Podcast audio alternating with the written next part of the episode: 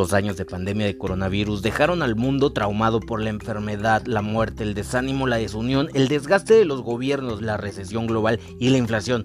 Lo que menos necesitaba el planeta, justo cuando empieza a dejar atrás la epidemia, acaba de suceder otra guerra. Y no es ya cualquier guerra, es un enfrentamiento entre estados, un fenómeno que parecía distante en el siglo XXI, dominado por conflictos civiles como los de la primavera árabe o guerras híbridas.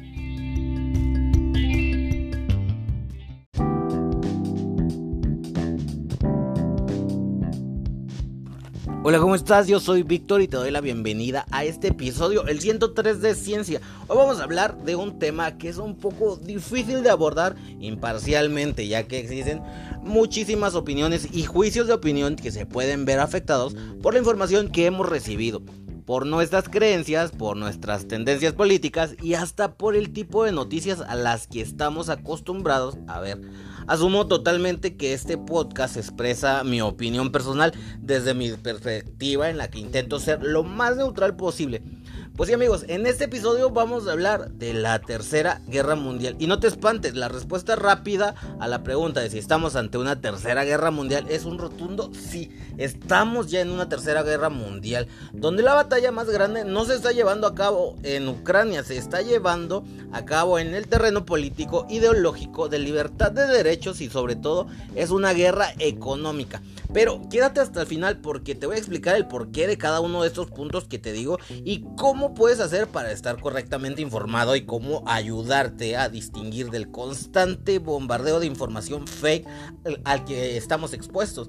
Porque sí, uno de los frentes donde se está dando la batalla más intensa es en los medios de comunicación, que pasaron a ser una, de, una herramienta de expresión humana a ser usados como una verdadera arma letal. Así que comenzamos.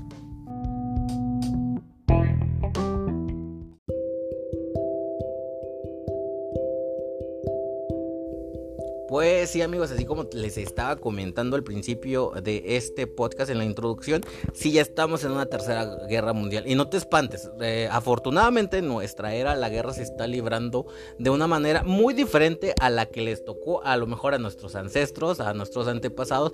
Y es que por ahí decía Albert Einstein que la tercera guerra mundial se iba a dar con piedras y palos porque íbamos a terminar utilizando las bombas nucleares. Pero yo creo que en, ese, en esa parte, en ese apartado, la sociedad humana ha evolucionado de una manera donde le tememos bastante las armas nucleares, pero no así a cualquier otro tipo de armas en las que puedan causar daño a los demás. Y esta no es una guerra que empezó ayer apenas o antier o con la invasión de Rusia a Ucrania, porque vamos a ser claros, las cosas como son, si realmente se está dando una invasión, si realmente estamos en una guerra, pero estamos en una guerra donde ninguno de los bandos pudiéramos declararnos, declararlos inocentes y, este momento es un momento bien importante para definirnos a nosotros como seres humanos y nuestra ética. Porque si bien eh, Europa se ha destacado durante este conflicto, o sea, durante la invasión rusa, en señalar, en repudiar toda la, pues,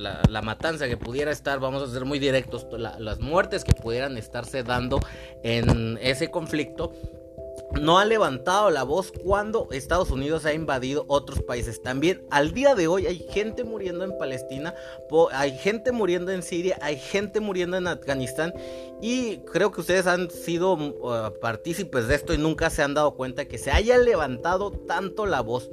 Entonces por ahí veía en foros que... Ah, acusaban prácticamente a la población europea de que si no eran cristianos y no eran blancos, no se levantaba la voz cuando había matanzas. Y es cierto, hay problemas, hay conflictos en todos los países. Entonces, desde aquí estamos viendo una doble moral y es bien importante aclararlo. Yo sé que a más de uno le va a escandalizar esto. Y si precisamente este podcast tiene la intención de que te enojes, de que te molestes, de que te escandalices, pero de que te levantes del sillón y levantes la voz y puedas al menos informarte. ¿Y cómo logramos una información?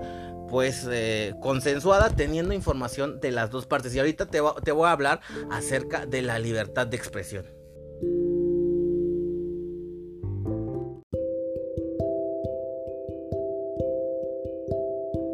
Bueno, y es que algo que sí nos queda claro es que el Parlamento Europeo dio el primer paso para atacar de una forma unilateral a Rusia eh, durante esta invasión. No estoy diciendo que no se deba hacer, que no se deban tomar medidas, pero lo que está demostrando ahorita es que realmente está atacando a la población, como se hizo con Venezuela, las medidas, las sanciones no atacaron a los verdaderos líderes o gestores de los problemas, atacaron a la población. Y eso es algo que nos debería, debería ofender mucho, porque no creo que toda la población rusa esté participando en la guerra y mucho menos la esté apoyando. Pero también hay que, hay que aclarar que hay mucha población rusa en Ucrania que ha estado sufriendo. Eh, hay algo bien importante ahorita que te lo comentaba al principio, es que los medios de comunicación se están utilizando como arma y eso te lo debe, te debe quedar bien claro que los medios de comunicación hoy día son un arma está empuñada por los que pagan ese medio de comunicación. Algo que sucedió durante, pues al inicio cuando Rusia decidió invadir a las repúblicas independientes que había declarado del Donetsk y del Lugansk es que la Unión Europea prohibió que saliera cualquier, prácticamente prohibió que saliera cualquier información de medios rusos. Para nosotros conocer la verdad necesitamos ambos bandos, aunque, eh, aunque intenten o aunque den propaganda. ¿Qué pasa? Que Europa está acusando a los medios de comunicación rusos de emitir propaganda, pero Europa está haciendo lo mismo. si ustedes se dieron cuenta, cuando inició la guerra hubo inclusive fake news de juegos así descaradamente que aseguraban muchos noticieros, y puedo mencionar noticieros aquí en México como Televisa, como ABC Noticias, eh, medios Reforma todos, casi la mayoría de ellos tuvieron fake news dándolas por hecho. Entonces, ¿cómo puedes censurar a medios de comunicación por propaganda cuando estás haciendo lo mismo? Y ojo, no estoy defendiendo los medios de comunicación rusa, pero eh, han abierto una puerta que nunca debió haber ser abierta y es censurar a los medios de comunicación eso es, esa, esa acción nos va a llevar al totalitarismo. Y estamos viendo que se están descarando muy fuertemente. Y entonces es de temer porque ninguno de los bandos está mostrando cordura, ninguno de los bandos está mostrando realmente que tiene principios. Por la otra parte, eh, no podríamos hablar de que Ucrania sea completamente inocente porque cuando aquí hay detrás toda una conspiración por parte de Estados Unidos desde eh, que eh, tuvo participación en el golpe de estado del Euromaidán, desde ahí había una participación. Ahora, hay algo que nos está preocupando bastante, que nos debería poner muy, en mucha preocupación, porque son las sanciones económicas y cómo esto está afectando, no nada más a Rusia, está afectando a todo el mundo. Entonces, esa es la parte donde te digo que ya estamos en una tercera guerra mundial y ya se definieron los bandos.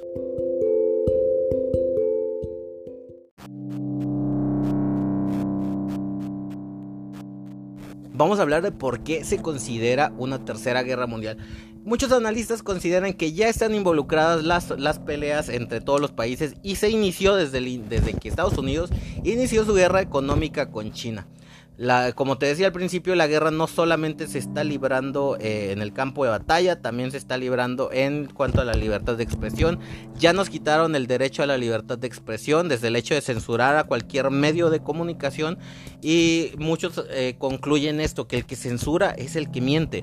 Entonces por ahí estamos teniendo un grave problema y donde esto ya sienta un precedente donde políticos van a poder callar medios si no están alineados o si no eh, están a favor de sus ideologías. Ahora, el punto bien importante. Esta guerra está escalando más por las decisiones que los políticos han tomado de manera unilateral. Y realmente vamos a ser sinceros, los políticos solamente están defendiendo su interés. No te están defendiendo a ti cuando un político decide eh, poner sanciones que van a afectar al pueblo ellos, ellos van a seguir recibiendo sus, sueldos íntegros. El que se va, vamos a ser muy sinceros y perdón por la palabra, el que se va a tener que chingar trabajando para pagar las mierdas que están haciendo los políticos, vamos a ser nosotros, la gente de a pie, la gente trabajadora. Los políticos van a seguir recibiendo sus ingresos íntegros y es lo que están defendiendo ellos. No te están defendiendo a ti, no te están defendiendo a mí. Estas sanciones económicas van a dañar definitivamente mucho, muchísimo a la economía. Tomen por ejemplo a Venezuela, pero desafortunadamente estas sanciones económicas se tomaron con las patas y están afectando, ya empezaron a afectar a los europeos que dependen mucho del gas ruso y están pues prácticamente, como vamos a decirlo, agarrados por ahí. Porque si Rusia decide eh, cortar el tránsito de gas, es, va a ser una debacle. Ahora, Estados Unidos ahorita tiene los precios más altos. Alemania y Estados Unidos tienen los precios más altos de, de, gasolina, que incluso estadounidenses están pasando al lado mexicano a comprar porque es más barato.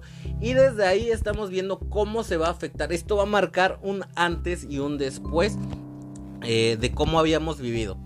También la parte de poner sanciones a China, que es uno de los países más poderosos, eh, nos pone en riesgo de, que esas sanciones nos reboten en la cara a todos, a todo el planeta, porque al final de cuentas China es la fábrica del mundo, es el motor del mundo y Rusia es el proveedor de combustible de ese motor del mundo. Entonces, nosotros tendríamos que, que, llegar a un consenso y yo creo que en este punto lo más importante o lo más lo más lógico que nos puede salvar es que el presidente de Ucrania dimita. Eso nos ahorraría muchísimas muertes. Y no estoy hablando solo de las muertes que se están dando en el campo de batalla, todas las que va a haber por las hambrunas, por la falta de electricidad, por el frío, por todo eso que se va a desencadenar si seguimos yendo por el camino de las sanciones y de la censura.